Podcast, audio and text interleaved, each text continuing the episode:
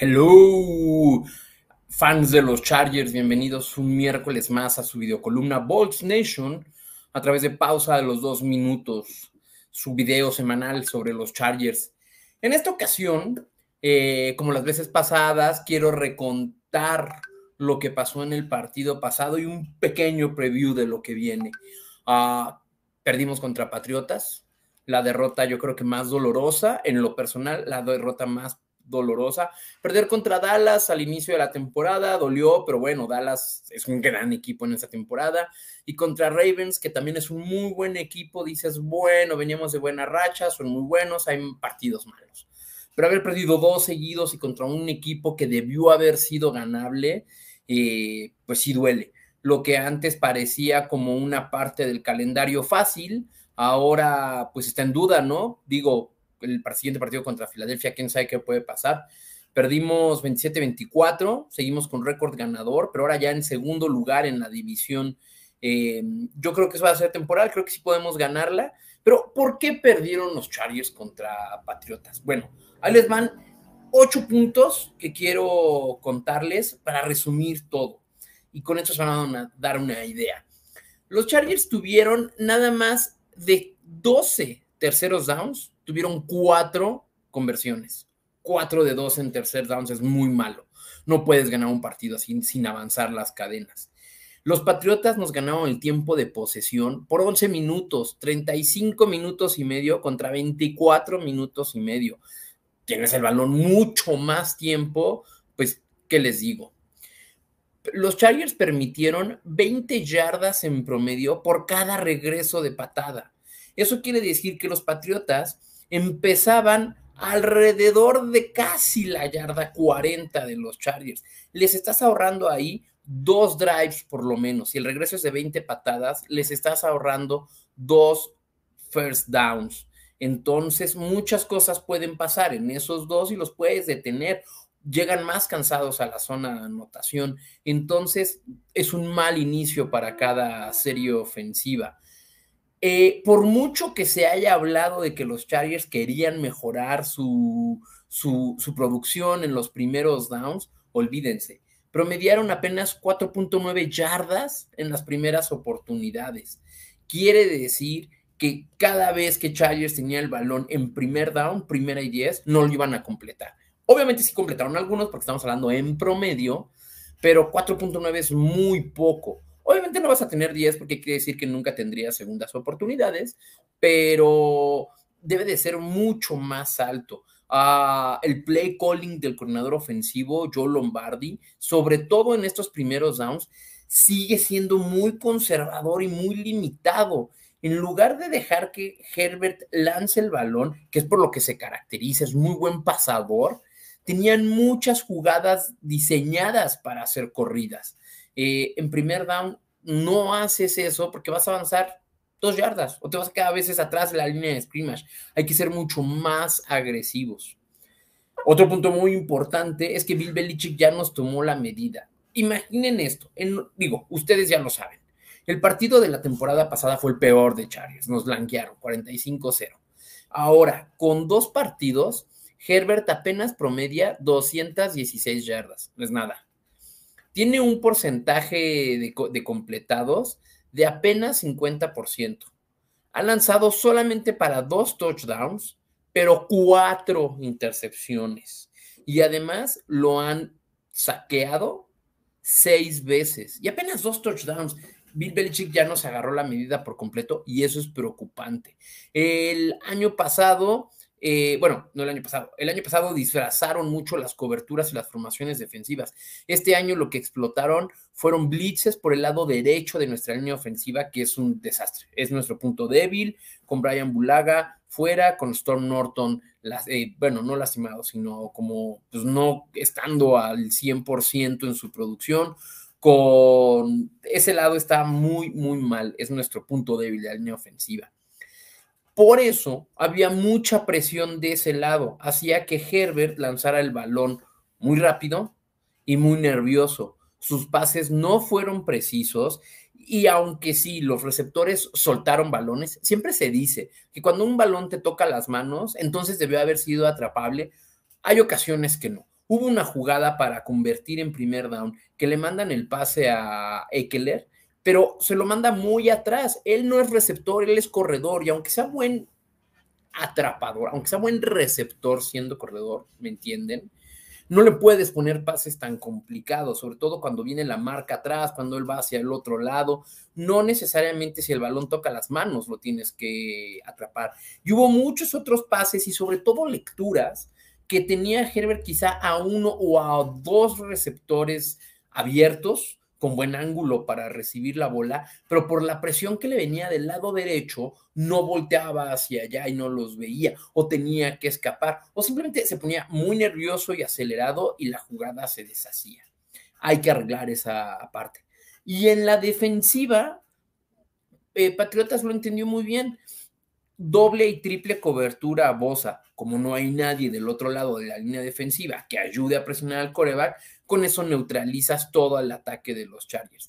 De 24 jugadas de pase que tuvo Bosa, bueno, de rush pass que tuvo Bosa, de 24, tuvo doble o triple cobertura en 15. Eso es el 62,5%.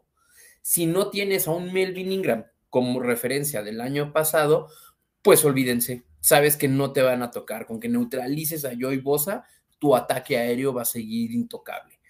Estas clavecitas son las que nos hicieron perder el partido y ahí nos va dando las claves de qué tenemos que mejorar para el siguiente partido, que es contra las Águilas de Filadelfia. Antes era un partido como lo vamos a ganar y ahora es esperemos lo ganemos. La última vez que se enfrentaron fue en el 2017, eh, de hecho con los uniformes anteriores y en nuestro estadio anterior, obviamente.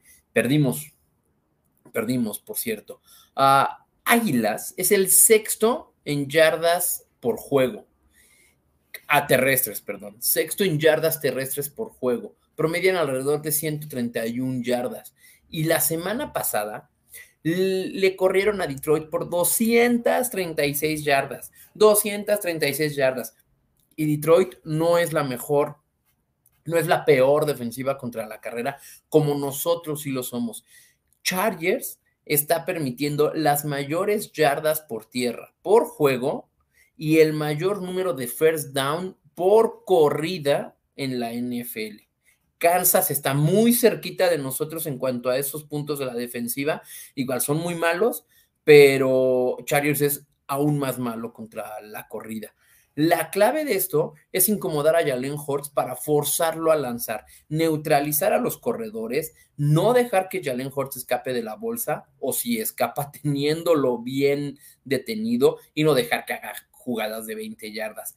No se distinguen por el juego aéreo, no tienen buenos receptores. Devonta Smith ha quedado corto. Entonces, a pesar de que no tenemos corners, porque Asante Samuel sigue sin practicar por el protocolo de contusión y Michael Davis por su lesión también sigue limitado. Hoy no practicaron ninguno de los dos.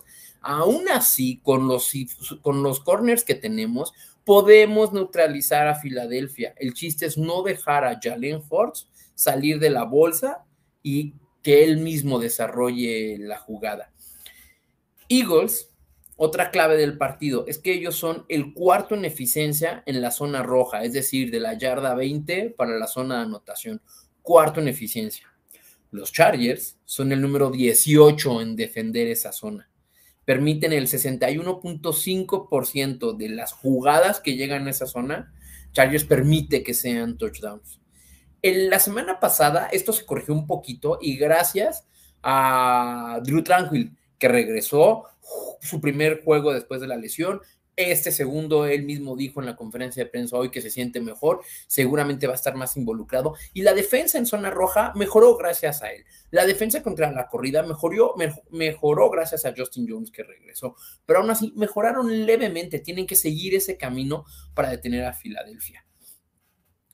Sí, tenemos más motivación que Filadelfia. Ellos, ellos ya saben que está muy difícil su temporada van muy atrás de Dallas y me parece que van como cuatro o cinco partidos atrás de los playoffs.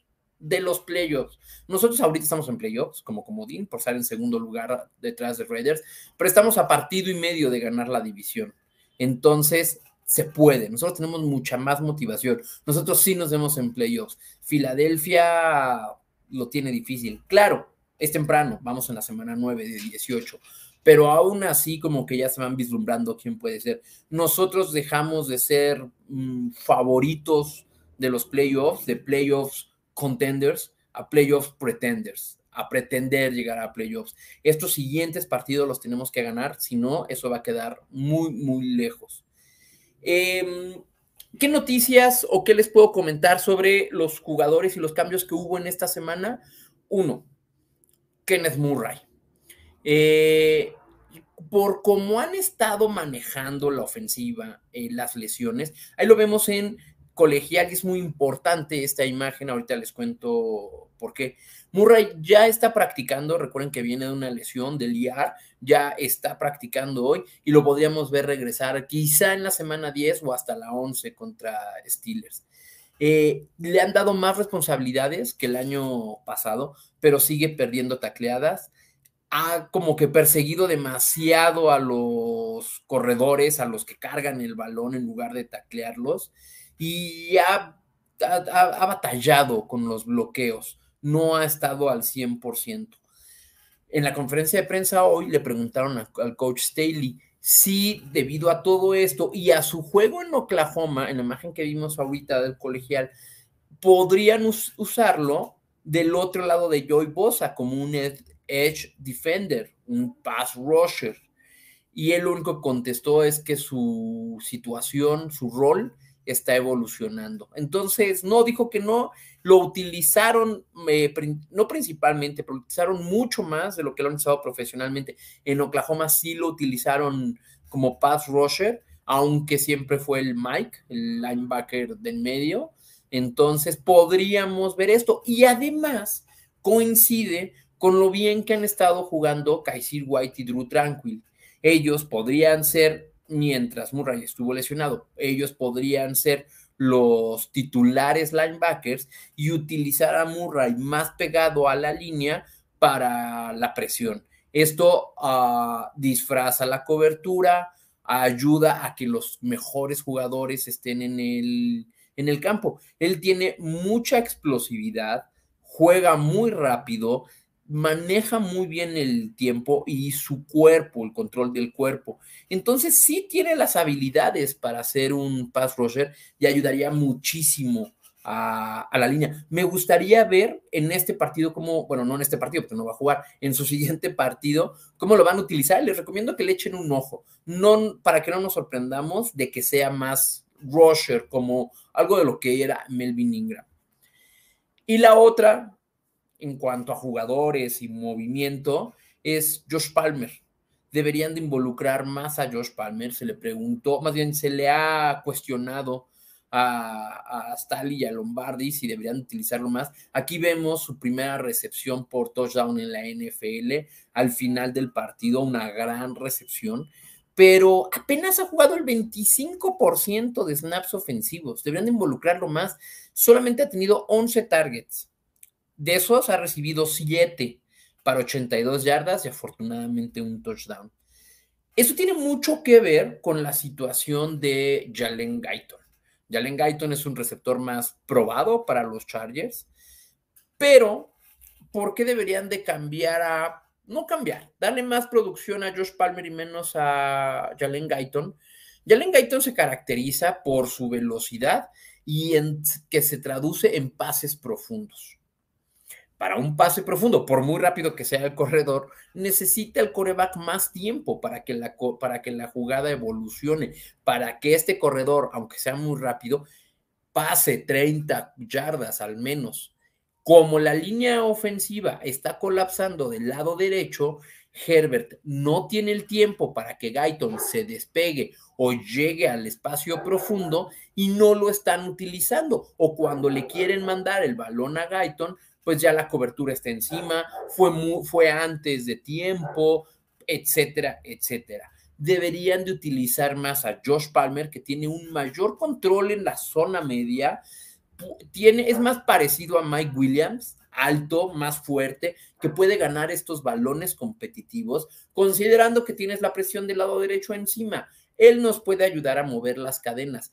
Sí, queremos que los Chargers ofensivamente sean más explosivos, utilicen más a Herbert con su fuerza en el brazo y haga estas jugadas a Guyton. Pero si no se puede hacer por X o Y razón, por el tiempo en, esta, en este ejemplo que les estoy poniendo, entonces involucrar más a Joshua Palmer. Es la tercera ronda de este draft y si lo utilizamos y demuestra que tiene el suficiente talento, puede ser un muy buen receptor para los siguientes años.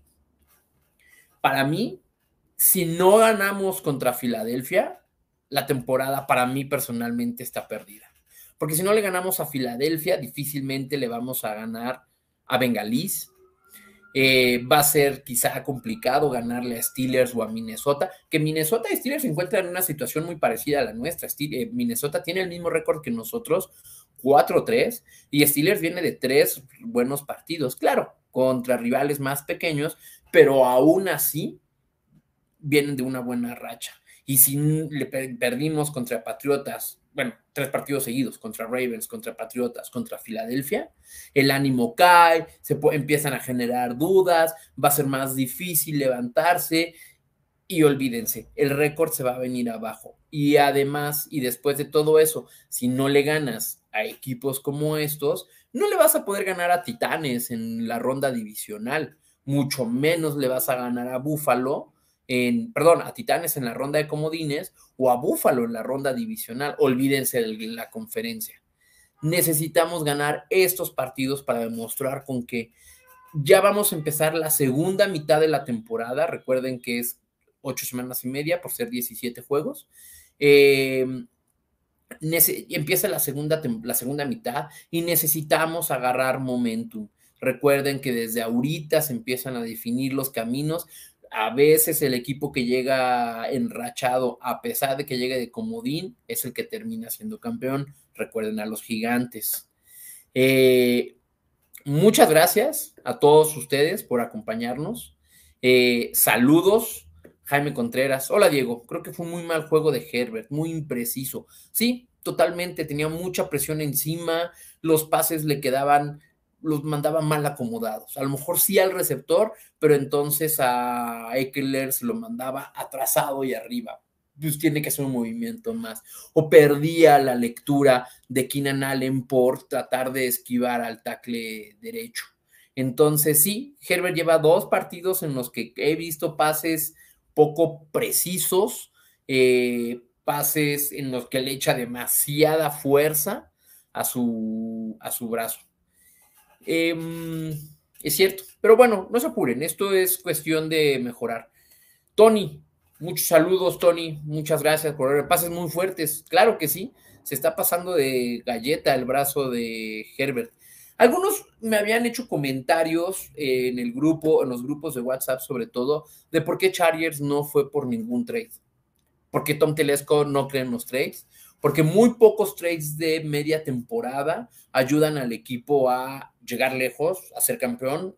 Estos trades difícilmente se convierten en un gran ayuda. Sí suelen ser algunos de ayuda, pero no es de, ay, gracias a este jugador que recibimos en la semana 9, llegamos al Super Bowl. No, eso no pasa. Además, tenemos mucho cap space, tenemos mucho dinero para el año que entra y tanto Staley en sus conferencias de prensa, lo mencionó ayer como Tom Telesco, han dicho que ellos prefieren eh, crecer en un plazo, en un, en un largo plazo el equipo con talento joven, que siempre Tom Telesco ha, ha creído en eso.